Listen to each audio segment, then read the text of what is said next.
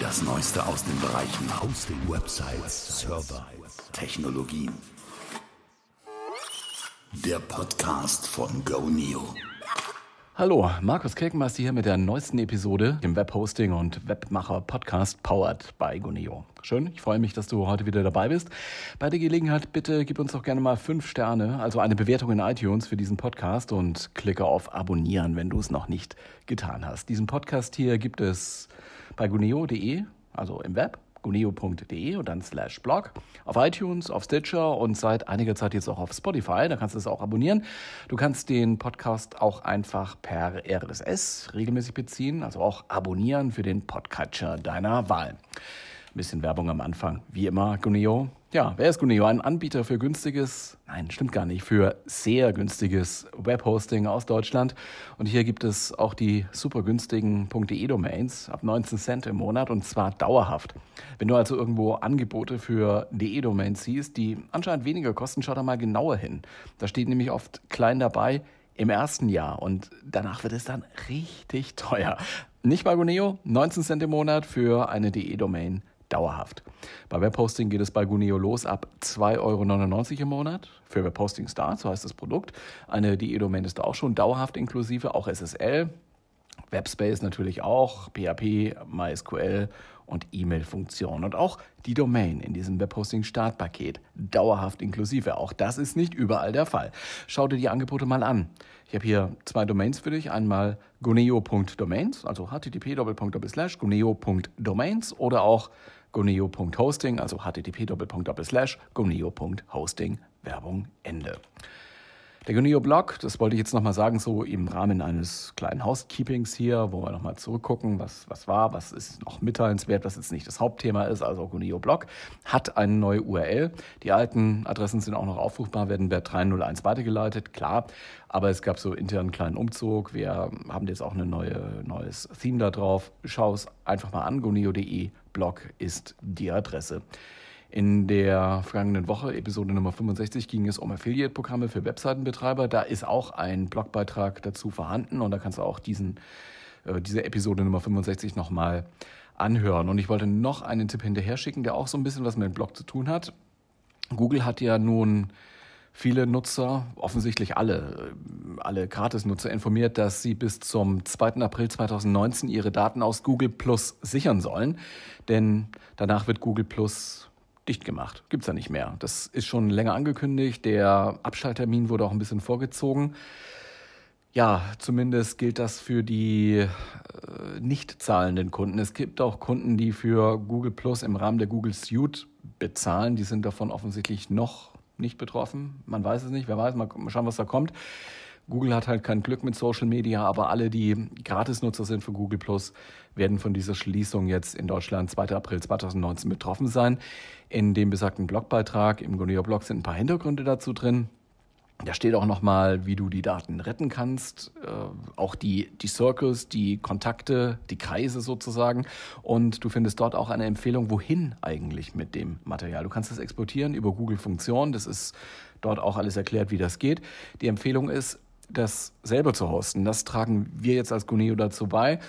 Wir sagen, nimm doch einfach einen Webhosting-Account, kostet nicht viel. Eine eigene Domain ist da auch schon in der Regel mit dabei, bei Guneo sowieso, bei anderen Anbietern auch. Pack Nextcloud drauf und warum das? Warum Nextcloud? Nextcloud ist eine Webanwendung und damit realisierst du einen eigenen Online-Speicher, eine eigene Cloud. Deswegen heißt es ja auch Nextcloud. Also mit der Anwendung wird dein Webspace zum Online-Speicher und wenn du willst, kannst du Dinge aus dem ehemaligen Google Plus Account wieder teilen. Du kannst es zumindest abspeichern als Archiv für dich. Du kannst es aber auch wieder teilen, punktuell, also für bestimmte andere User oder eben auch sozusagen öffentlich.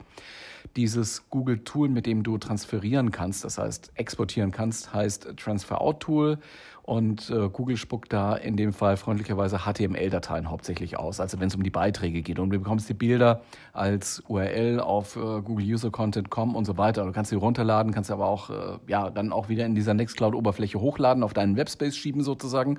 Und wenn du willst, kannst du sie teilen oder freigeben. Und bei Nextcloud geht die Entwicklung ja etwas in die Richtung Social. Deswegen auch der Hinweis auf Nextcloud. Social, so heißt eine Erweiterung auch für Nextcloud, die schon verfügbar ist, allerdings noch im Alpha-Stadium ist. Das heißt, noch nicht fertig, es ist noch nicht äh, richtig funktional freigegeben, aber man kann es ausprobieren und in, zumindest in Teilen funktioniert das auch. Es sieht alles auch sehr vielversprechend aus. Deswegen kommen wir zu dieser Empfehlung zu Nextcloud. Damit kannst du nämlich Social Media Funktionen implementieren oder integrieren. Und zwar mit der Social Erweiterung äh, wird ein Protokoll bedient, das die Federated Social Networks anspricht. Äh, das ist jetzt ein, ein Verbund, deswegen Federated äh, Social Networks, ein Verbund aus Friendica, Mastodon, bald auch Diaspora, wenn nicht schon dabei ist, und Media Goblin. Wenn du Links zu Bildern oder anderen Objekten teilen möchtest, mit diesen Social-Funktionen, dann bleibt das bei dir. Das heißt, andere können da drauf zwar zugreifen können, den Beitrag lesen können, das Bild angucken, aber das Bild, das du mit anderen Usern teilen möchtest, mit denen du verbunden bist, das behältst du bei dir auf deinem Account. Also du hast die volle Kontrolle noch über deinen Content. Das ist bei den proprietären Social Networks ja anders. Da lädst du etwas zu Facebook hoch oder zu Twitter hoch, ja, und damit ist es außerhalb deines absoluten Kontrollbereichs. Klar kannst du es auch mal wieder löschen und so, aber es ist eben sozusagen rausgegeben. Das ist bei Nextcloud eben nicht so. Das ist dein Account, das ist dein Webhosting-Account und du kannst das sozusagen ein bisschen besser unter Kontrolle behalten. Das nur als Tipp. Damit wären wir auch durch heute mit dem Thema Housekeeping, mit unseren Rückschauen und unseren ja, Hinweisen auf äh, ein paar Sachen, die links und rechts passieren. Heute habe ich mal wieder einen Interviewgast hier im Podcast. Das ist Thomas Hönscheid aus München. Er betreibt seit 2007 diverseste Webprojekte, unter anderem eben auch Webhosting Vergleich.eu und daher kennen wir uns auch. Thomas hat schon einiges durchprobiert, viele Erfahrungen gemacht mit unterschiedlichen technischen Umgebungen. Er, er wurde damit zum Experten in diesem Medier und gehört zu den wenigen, die es geschafft haben, nachhaltig ein funktionierendes Online-Business aufzubauen, von dem man gut leben kann. Das verlangt äh, einiges an Geschick, an Durchhaltevermögen, Bereitschaft zu ständiger Veränderung und er hat es geschafft. Mit Thomas Hönscheid bin ich jetzt per Zencaster verbunden. Das ist also das Tool, mit dem wir hier das Interview führen. Zencaster. Hallo Thomas. Hallo Markus, ich grüße dich. Schön, dass du dabei bist bei uns in unserem Podcast. Du beobachtest ja die Hosting-Märkte, vielleicht auch Cloud-Märkte oder so, weiß ich nicht, aber Hosting auf jeden Fall seit einiger Zeit schon sehr genau. Das tue ich auch so aus äh, ja, der Natur der Sache heraus, weil es halt auch mein Job ist. Was, was mir dabei auffällt seit einigen Jahren, die wachsende Bedeutung von WordPress. Bist du selber WordPress-User? Ja, auf ja? jeden Fall. Ich habe auch ähm, viele WordPress-Blogs, ähm, die ich betreibe. 2007 habe ich, glaube ich, mit der Version WordPress 2 angefangen. Und ähm, ja, aktuell äh, stehen wir ja schon äh, bei der 5er-Version mit Gutenberg. Und ähm, ich muss ganz ehrlich sagen, ich habe momentan noch ein bisschen Sorge abzudaten auf die neue Version und äh, man liest ja sehr viel äh, Negatives über diesen Gutenberg-Editor in der, äh, in der Szene. Und von daher habe ich jetzt erstmal ähm, für mich entschieden, noch ein bisschen zu warten mit dem Update. Und ähm, ich beobachte aber ganz genau natürlich, was da jetzt bei WordPress passiert. Jetzt sind es ja so, da gibt es ein Forschungsunternehmen, ein, ein Research-Unternehmen, das äh, versucht festzustellen, welche Webseiten welche CMS und welche Grundlagensysteme da benutzen. Das ist äh, W3Text, das ist offensichtlich eine österreichische Analystenfirma oder Analysefirma. Und die sagen so, äh, dass der Zeiger jetzt so bei 30 Prozent steht. Also 30 Prozent aller Websites da draußen setzen WordPress in der einen oder anderen Version, das wird dann nicht genau unterschieden, setzen WordPress als Content-Management-System ein. Und äh, intern geht man auch so ein bisschen davon aus, irgendwann ist die 50%-Marke dann auch mal erreicht. Was denkst du, welche, welche Effekte könnte das haben? So, was kann man sich da vorstellen? Wird sich das Web dadurch verändern? Ja, das geht ja schon fast in Richtung Monopolisierung, wenn man, wenn man sich diese Daten, die du ja auch gerade gesagt hast, anschaut, ein Marktanteil von 30 Prozent. Und wenn man jetzt nochmal genau drauf guckt, sieht man auch, dass, dass Google sich ja stark jetzt an dem äh, Projekt WordPress versucht zu beteiligen. Eigentlich haben wir es ja mit, einem, mit einer Open Source Software zu tun aber das ist ja eigentlich nur vordergründig. Ähm, tatsächlich zieht ja hin, hin, hinter dem Projekt Automatik ähm, seine Fäden und bestimmt auch ganz klar, in welche Richtung sich WordPress entwickelt. Und ich, ich denke, dass ähm, Google halt natürlich auch sieht, ähm, diesen, diesen äh, bedeutenden Marktanteil und ähm, versucht jetzt auch Einfluss zu gewinnen in dem WordPress-Projekt. Das könnte natürlich auch die Community irgendwann zerreißen, könnte ich mir vorstellen, oder? Also die, die Leute, die sich freiwillig an WordPress als Coder beteiligen, als Developer beteiligen oder als Übersetzer oder als jemand, der die äh, Hilfetexte schreibt, die Dokumentation macht. Äh, ja, und äh, man, man arbeitet und tut für, für Lau und äh, dann gibt es im Hintergrund äh, eine Firma oder zwei, die die sozusagen das Ganze in Geld umsetzen wollen. Das, könnte ich mir vorstellen, dass das auch mal ein bisschen dann nach hinten losgeht. Ja, also das, das könnte natürlich wirklich äh, in die Richtung dann hinterher laufen. Und wenn man, wenn man ein bisschen in diese Foren ähm, sich, wenn man da reinschaut, dann sieht man auch, dass es viele Entwickler gibt, die tatsächlich aktuell unzufrieden sind und die sagen, okay, WordPress ist gerade im Umbruch, ähm, aber wo stehe ich jetzt an der Stelle? Ich äh, leiste hier ähm, freiwillige Arbeit an dem Code, ähm, aber ähm, irgendwo meine Kritik wird nicht so gehört, wie ich das gerne ähm, wollen würde. Andererseits ist es natürlich ein tolles System. Ne? Also offensichtlich machen die schon was richtig, so insgesamt als Organisation, sage ich mal, als WordPress.org.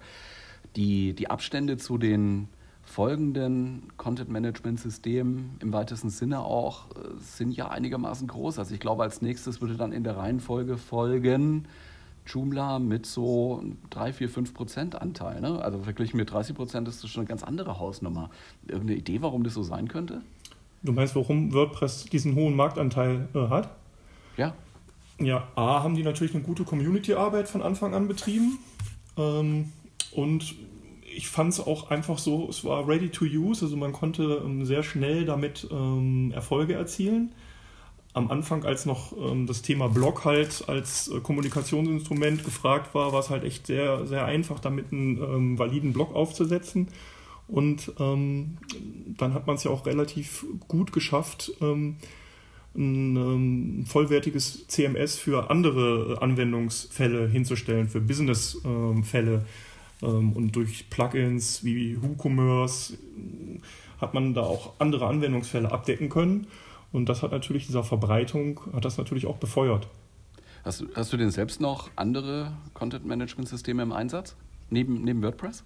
Nein ich nutze ausschließlich WordPress tatsächlich. Ähm, und ähm, genau, irgendwann hat man da natürlich auch ein gewisses Know-how aufgebaut, ähm, dass man sich dann auch gar nicht mehr äh, die Mühe macht, noch in andere Systeme äh, reinzuschauen, sondern einfach versucht, ähm, dann ähm, sein Know-how innerhalb von WordPress ähm, weiterzuentwickeln ist auf jeden Fall irgendwie zu einer Art Standard geworden. Also alle messen sich daran. Ne? Und äh, jeder, der irgendwie mit einer neuen Webseite startet, überlegt sich, ja, was muss ich denn nutzen, was brauche ich denn? Da ist man relativ schnell bei WordPress. Das ist wirklich so geworden. Ja, das stimmt. Wobei man braucht doch ein gewisses technisches Grundverständnis, um WordPress an den Start zu bekommen. Ähm, wenn ich jetzt an, mm, ja, an ganz einfache User ähm, denke, die jetzt nicht aus dem technischen Umfeld kommen, sondern die ähm, vielleicht einen Friseursalon haben oder einen Handwerksbetrieb oder was auch immer, ähm, für die ist es doch schon ähm, eine äh, gewisse ähm, Hürde und Herausforderung, da ein WordPress für ihr Unternehmen so zu konfigurieren, dass das auch richtig gut passt. Und ich glaube, das ist irgendwo auch die, die Marktlücke, in die diese Baukästen gestoßen sind, wie Wix oder Jimdo. Da wird es dem User noch einen Tick leichter gemacht, relativ schnell zu einem guten, vorzeigbaren Ergebnis zu kommen. Wobei man natürlich dann wieder andere Effekte mit berücksichtigen muss. Man ist natürlich dann irgendwo in dieser Welt dann auch gefangen. Also so, so leicht kommt man da nicht mehr weg. Während WordPress kriegt man ja relativ leicht mal transportiert oder umgewandelt oder man kann was importieren, exportieren. Das scheidet bei, bei vielen Baukästen ja auch aus. Ne? Ja, absolut, natürlich, das stimmt. Das ähm, ist der Kompromiss, den man da eingehen muss. Ähm, allerdings, du hast halt die Wartung von dem WordPress. Ähm, wenn du jetzt noch irgendwo eine alte Version hast, dann ist die äh, offen für Hackerangriffe. Du musst es so regelmäßig updaten. Und ähm, wenn man tatsächlich null Ahnung äh, von, dem, von der Technologie dahinter hat, dann äh, ist das gar nicht so einfach, das immer up-to-date zu halten. Was aber auch schon besser geworden ist. Also es gab ja auch eine Zeit, da musste man äh, Installationspakete oder, oder Update-Pakete erstmal runterziehen, entpacken, per FTP wieder hochladen und äh, dann so eine Routine laufen lassen. Und wenn alles geklappt hat, äh, ist die Anwendung dann hinterher noch lauffähig gewesen. Das, das war bei WordPress so, das war bei Joomla so. Jetzt ist man ja doch ein bisschen weitergekommen, dass, dass man überall diese, diese Auto-Update-Funktion integriert hat, dass man Vielleicht muss man noch auf den Button klicken oder so, aber eigentlich äh, ist diese, diese Migration von, von einer Version zur nächsten, also das, das Update oder das Upgrade dann auch äh, viel, viel leichter geworden, oder? Das stimmt natürlich. Ähm, insgesamt ist es schon ähm, recht einfach, aber ähm, ich glaube auch, dass, dass dieser, dieser Gutenberg-Editor und diese Weiterentwicklung jetzt mit, mit WordPress 5.0 auch ein Stück weit eine Antwort darauf ist, auf die, ähm, auf die Marktanteilsgewinne von den äh, Website-Baukästen. Weil wenn man, ich glaube, wenn man sich noch andere Statistiken anschaut, dann ist es so, dass Wix jetzt immer noch einen sehr niedrigen ähm, Gesamtverbreitungsgrad hat. Ich glaube, der liegt bei 1%, 1% oder sowas. Aber wenn man sich die Wachstumsraten anschaut, da ist äh, Wix tatsächlich jetzt um 200% im letzten Jahr gewachsen. Zwar auf diesem niedrigen Niveau, aber trotzdem halt mit sehr, sehr steilen äh, Zuwachsraten. Und ähm, ich denke, das, das hat WordPress äh, natürlich auch dazu gebracht, jetzt ähm, da verstärkt noch an der Usability zu arbeiten. Also es wird auf jeden Fall Versuche geben, so ein bisschen in diesen Bereich äh, äh einzudringen, das, das Ganze, bis, also auch WordPress eben wie ein, wie Art Webbaukastensystem handhaben zu können. Ne? Also der, der Gutenberg-Editor mit diesen Blöcken arbeitet ja so ein bisschen in diese Richtung. Und er ist ja offensichtlich noch nicht am Ende der Entwicklung. Die wollen da ja schon mehr machen, also wollen auch andere Bereiche im Theme oder in den Themes, beziehungsweise auch in den Menüteilen oder so, äh, Gutenberg-fähig machen. Das heißt, dass man wirklich mit Drag and Drop da einiges verändern kann. Das äh, wird, denke ich mal, so weitergehen. Aber äh, was ein bisschen so das, das Problem an WordPress ist, finde ich auch, es ist äh, nicht das schnellste System. Sowohl wenn es um die Umsetzung neuer Technologien geht, als auch was die, was die Ausführungsgeschwindigkeit, also die, die Performance angeht. Ja, das, ähm, ich habe jetzt keine direkten Vergleiche, weil ich jetzt keine Tests ähm, zwischen den einzelnen CMS mache. Aber ähm, was ich tatsächlich ähm, sehe, ist, dass ähm, man schon einen sehr guten Hosting-Provider haben muss und ähm, ja auch ein bisschen vielleicht am WordPress selber was schrauben muss, um wirklich gute äh, Performance-Daten äh, mit dem WordPress hinzubekommen. Also man muss da schon ein bisschen, bisschen sich einfinden in diese ganzen grundsätzlichen Technologien, die WordPress da verwendet und braucht das eine oder andere Plugin, um ja, vielleicht ein bisschen Cache aufzusetzen oder so, damit das Ganze ein bisschen schneller wird. Absolut. Ein anderer Trend, den ich so sehe, sind, sind jetzt auf der Content-Seite eher Influencer. Influencer werden wichtiger als, als Werbeträger, ja, werden, werden gebucht, auch von großen Firmen. Die zahlen dafür, dass Messages verbreitet werden. Influencer haben die Eigenschaft, dass sie ihre ihre Inhalte vornehmlich auf Social-Media-Plattformen publizieren. Also YouTube, sage ich jetzt mal, Instagram in, in, in äh, neuerer Zeit. Der große Vorteil dabei ist halt, diese Plattformen sorgen, wenn, wenn sie das nicht irgendwie unterbinden, für Reichweite. Während man so eine selbst gehostete Seite ja schon erst selber mal pflegen muss und äh, sich die Reichweite erst organisieren muss durch SEO-Maßnahmen oder vielleicht auch äh, im, im, im SEA-Bereich Pay-per-Click-mäßig dafür bezahlen muss. Andererseits ist man als Influencer ja dem, dem Wohlwollen dieser Plattform aber ausgesetzt. Ne? Wenn, wenn YouTube sagt oder Instagram sagt, der, der Content äh, gefällt uns jetzt nicht so, den wollen wir jetzt nicht mehr so prominent gezeigt haben, empfohlen haben, dann geht die Sichtbarkeit da schnell nach unten. Jetzt als, als Influencer, wie kommt man aus, dieser, aus diesem Dilemma raus? Also man braucht natürlich irgendwo eine Plattform, wo ich, wo ich publizieren kann. Auf der anderen Seite äh, ja, äh, ist man abhängig von dieser Plattform. Eigentlich bietet sich ja sowas wie ja, das offene Web auch an dafür, aber irgendwie scheint es da so äh, Berührungspunkte oder Berührungsschwierigkeiten zu geben. Hm, ja, ich, ich glaube, wenn ich jetzt Influencer wäre, was ich, jetzt, was ich nicht bin, aber wenn ich das wäre, würde ich schon versuchen, irgendwo eine, eine Multi-Channel-Strategie aufzubauen, so dass man sich nicht ähm, auf Gedeih und Verderben nur auf eine Plattform äh, verlassen muss.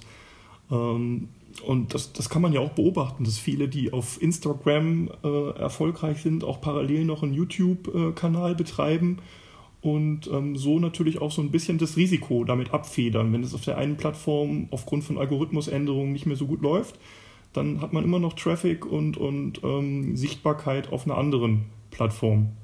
Mich wundert sehr, dass Influencer offensichtlich so, dass das die selbst gehostete Webseite irgendwie meiden. Also die bleiben dann vielleicht in, in, auf noch einer anderen äh, sozialen Plattform, aber die gehen irgendwie nicht ins offene Web. Also machen kein eigenes Blog, kein, kein WordPress, kein, kein, kein Joomla oder sowas. Manchmal noch nicht eine eigene Domain. Also das wundert mich ein bisschen. Hm, ja, aber warum? Was, was, was soll er auf der eigenen Webseite noch machen, was er jetzt bei äh, Instagram ähm, nicht bekommt? Zum Beispiel die Videos äh, zeigen, wenn Instagram oder YouTube äh, den, den Channel in der Sichtbarkeit runterfährt. Da habe ich meine User noch auf der eigenen Webseite. Also die besuchen mich dann eben auch oder, oder sind kontaktierbar über eine eigene Webseite. Das würde ich jetzt als Influencer als Vorteil sehen. Mhm. Also eben auch im Sinne einer Risikostreuung oder Risiko, eines Risikomanagements, wenn man so will. Ich meine, manche Leute leben davon. Aber du holst dir natürlich diese ganze technische Komplexität, die holst du dir dann, dann natürlich noch zusätzlich rein. Ähm, ich denke, das, das wollen vielleicht auch viele ähm, Influencer nicht, weil die sich eher auf ihre Inhalte konzentrieren wollen. Mhm. Und zum anderen hast du natürlich dann auch erstmal ähm, keinerlei Sichtbarkeit äh, mit einer eigenen Webseite. Für die musst du dann auch erstmal wieder sorgen und ähm, da dann irgendwo versuchen auch ähm, sichtbar dann zu werden. Und ja, ich denke, das, das ist schon ein recht komplexes Thema, an das sich wahrscheinlich die meisten erstmal nicht ranwagen wollen. Was ich aber auch sehe, ist, wenn ich jetzt ähm, mal von der Influencer weggehe, ähm, zum Beispiel bei ähm, Sellern, die auf dem Amazon Marketplace unterwegs sind, die geben sich ja im Prinzip auch ähm, komplett diesem ähm, Amazon-Ökosystem hin und ähm, den dortigen Regeln und die können sich auch schnell ändern. Und ich denke, da sind auch viele jetzt unterwegs, die dann auf einen eigenen Shop allerdings noch zusätzlich setzen, um so dann auch dieses Risiko, was Amazon bringt, abfedern zu können. Mhm. mhm. Da gibt es ja auch was von WordPress, ne? Halt WooCommerce. Was interessant. Genau, WooCommerce. WooCommerce oder was halt ähm, auch sehr ähm, einfach anzuwenden ist, ist Shopify. Das ist ein, ähm, quasi ein selbst äh, quasi ein Shop-System aus der Cloud, wo ich dann gar keine ähm, eigene ähm, technische Infrastruktur mehr benötige. Wobei so, so ein Shop aufzuziehen ja noch ein paar andere rechtliche ähm, Herausforderungen stellt. Also man muss da recht genau sehr genau äh, compliant sein zu allen möglichen Regelungen. Also wenn man irgendwie mit Textil und mit Kleidung unterwegs ist, muss man ja, angeben, was, was, was da für Stoffe verwendet werden und ob da jemand allergisch darauf reagieren kann. Also gibt es sehr, sehr viel Reglement. Und das Blöde ist dabei, man wird da relativ schnell von Konkurrenten abgemahnt. Offensichtlich schützen diese, diese Marketplace-Umgebungen da ein bisschen. Das, das weiß ich nicht, aber es äh, kann, kann ein Grund sein, ja. Also ich fände es als Händler auch gut, wenn ich so ein bisschen ein eigenes Shop-Umfeld dann hätte, auch wenn ich irgendwo in Marketplaces noch meine Kundschaft finden würde. Das, halt, das Gute ist halt, man wird da in, im Rahmen dieser, dieser Suchfunktion mit ausgeliefert und ja, das übernimmt eben diese Distribution auch ein bisschen mit und das ist schon ein wesentlicher Vorteil. Aber man kann eben da auch relativ schnell rausfallen, weil ja, wenn man mit irgendwas handelt, was, das, was der Marktplatz da nicht haben will, dann blenden sie einem da halt aus und zeigen eben das eigene Angebot nicht mehr in den Suchergebnissen oder so. Absolut. Und das ist, das ist halt tatsächlich die Gefahr, wenn man sich auf ein fremdes Ökosystem einlässt. Man muss dann auch diese Spielregeln akzeptieren und versuchen, innerhalb dieser Spielregeln dann halt irgendwo auch ähm, sein eigenes Erfolgsmodell zu finden. Also letztendlich ist es, finde ich, schon schön, wenn man, wenn man auf sowas zurückgreifen kann wie äh, ja, ein, ein, eigenes, einen eigenen, eigenen Claim im Internet sozusagen, was, was man eben auch so mit dem ja, recht günstigen klassischen Hosting da auch äh, realisieren äh, kann, bei, bei Godeo jetzt auch woanders. Also ähm, das ist ja so, das wird immer so als, äh, ja, ähm, äh, anders ausgedrückt. Das wird immer ähm, dargestellt, als wäre das jetzt technisch besonders äh, äh, anspruchsvoll, so ein CMS wie, wie WordPress oder das aufzusetzen, aber es gelingt ja auch relativ vielen.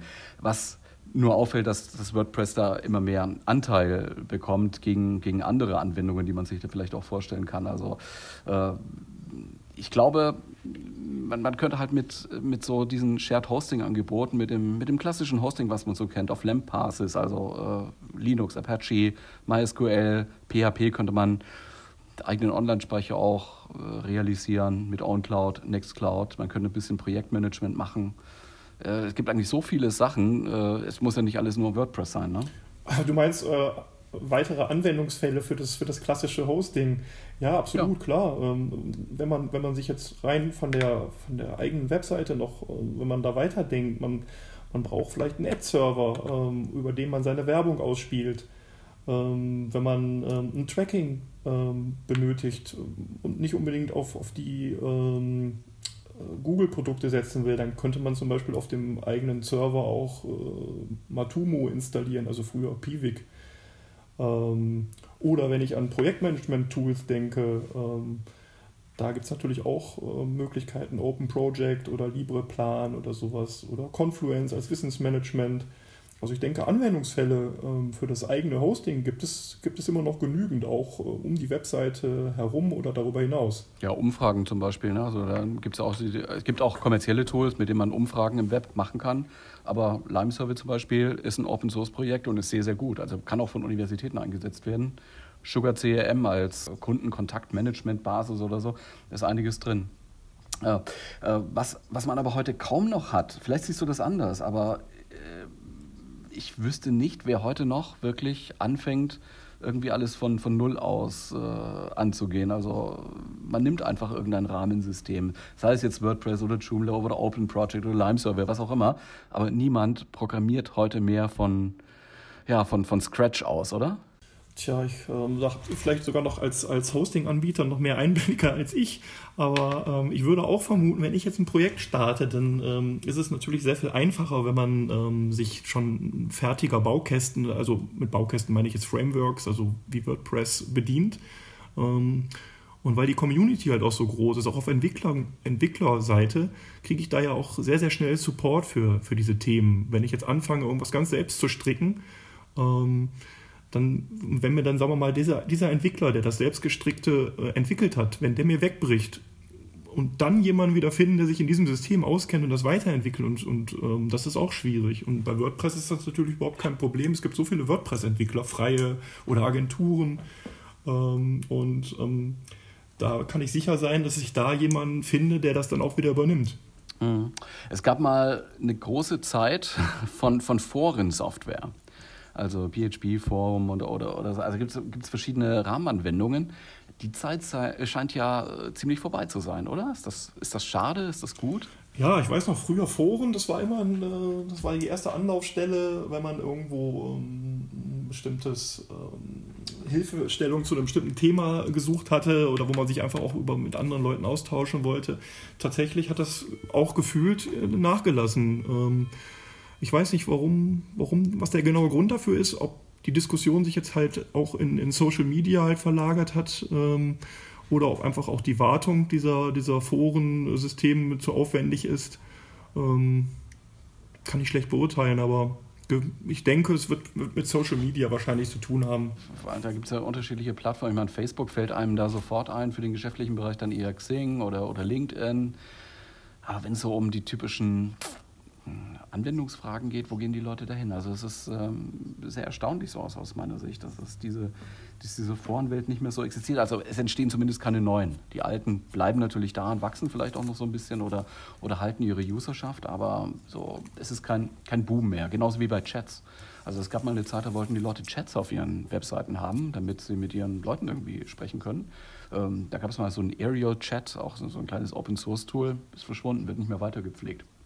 Also es gibt da schon so ein bisschen Entwicklungen, die man nicht unbedingt immer versteht. Ja. Also Chats scheinen nicht mehr so die, äh, die große Geige zu spielen. Vielleicht weil es Messenger gibt. Kann sein, ne? Hm. Ja, und auch der klassische Blog, ähm, wo es einfach früher darum ging, ähm, auch mit, seiner, mit seinen ähm, Leuten irgendwo über diesen Blog kom zu kommunizieren, um, um Kommentare zu bekommen, darauf wieder zu reagieren. Gut, klar, es gibt immer noch die, die großen Platzhirsche, die großen bekannten Blogs und die wird es wahrscheinlich auch immer geben, aber ähm, früher hat, kamen ja gefühlt wöchentlich zehn neue Blogs zu allen möglichen Themen raus und ich glaube, das hat auch nachgelassen. Ähm, da kommen auch nicht mehr so viele neue, die jetzt ähm, versuchen, über dieses Medium mit anderen zu kommunizieren. Ja, wahrscheinlich, weil es auch viel Arbeit ist oder als, äh, als Einzelner generiert man einfach nicht so viele mitteilenswerte Informationen jeden Tag, dass man da drei, drei, vier Beiträge drüber schreiben kann oder man kommentiert halt einfach irgendwelche Nachrichten von anderen Leuten. Also das geht natürlich auch, aber wer soll das lesen? Ne? Man, äh, man wird ja auch viel schlechter gefunden, wenn man, wenn man einen Blog hat äh, im Vergleich zu irgendwelchen Newsseiten. Also Blogsuche gab es mal bei Google, ist aber relativ schnell wieder abgeschafft worden, so als äh, eigener Index oder als eigene, eigene Quelle für die Google-Suche.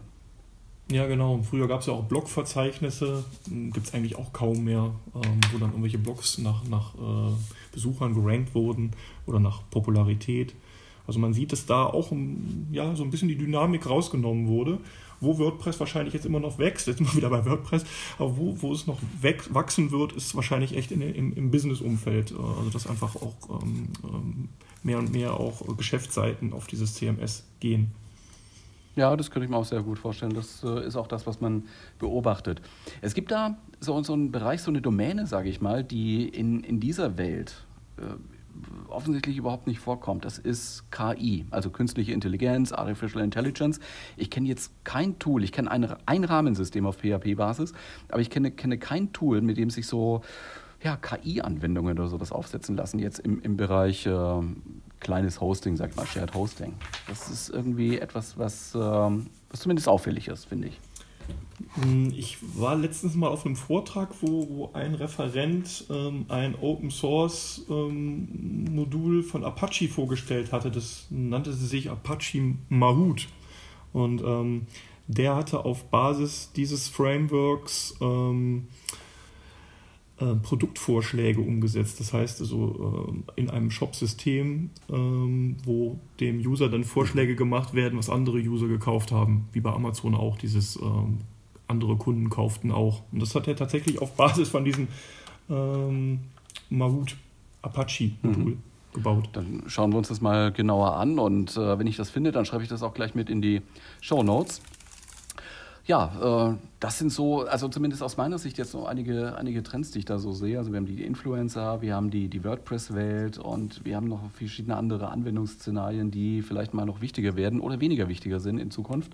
Äh, siehst du denn darüber hinaus noch andere Trends, die, die sich so in diesem Bereich, ja, äh, Einzelkämpfer, Freelancer äh, im, im Hosting-Bereich so abzeichnen, weswegen man ja, ein Hosting Vertrag abschließt, um darauf irgendwas zu hosten? Ähm, also Hosting ist, ist nach wie vor relevant und ähm, ich denke, jeder, der irgendwo ähm, als, als Selbstständiger oder als Freelancer oder äh, irgendwo ein Businessmodell hat, was im Internet stattfindet, der sollte auch tatsächlich sich mit äh, Hosting beschäftigen. Aber ähm, in welcher Form er das tut, das ähm, ist, ist natürlich jetzt nicht mehr so klar, wie es früher mal war. Ähm, weil es einfach mehr Möglichkeiten jetzt gibt, die ihm zur Verfügung stehen. Hatten wir ja eben auch schon angesprochen. Und ähm, was man vielleicht noch als Trend identifizieren kann, ist das Cloud-Hosting. Mhm. Viele ähm, versprechen sich da ja äh, auch ähm, mehr Skalierungsmöglichkeiten, ähm, bessere Kostenkontrolle. Ähm, genau, das ist vielleicht noch ein Thema, über das wir noch nicht gesprochen haben, aber was auch ganz interessant sein könnte. Dann werden wir es äh, vielleicht mal aufheben für ein folgendes Gespräch, ein nächstes Gespräch. Thomas, ich danke dir, dass du ein paar Minuten Zeit hattest für uns und wünschen dir mit deinen eigenen Projekten weiterhin gute Erfolge. Und ich würde sagen, wir hören uns, ne? Ja, Markus, vielen Dank. Auch euch weiter viel Erfolg. Bis bald dann mal. Und bis bald. Das war Episode Nummer 66. Nochmal vielen Dank an Thomas Höhnschardt mit seiner Website webpostingvergleich.eu. Die obligatorische Bitte meinerseits nochmal an dich, liebe Zuhörerinnen, lieber Zuhörer, wenn du mit diesem Content hier etwas anfangen kannst, wenn du das nutzwertig findest, dann bewerte doch diesen Podcast bitte schön auf iTunes und vergib uns gerne mal fünf Sterne aus Gründen. Kennst du. Mein Name ist Markus Kirkmeister. Jetzt herzlichen Dank für deine Zeit. Bis nächste Woche dann und ich wünsche noch eine wundervolle und produktive Woche. Wir hören uns dann hoffentlich. Bis dann. Ciao.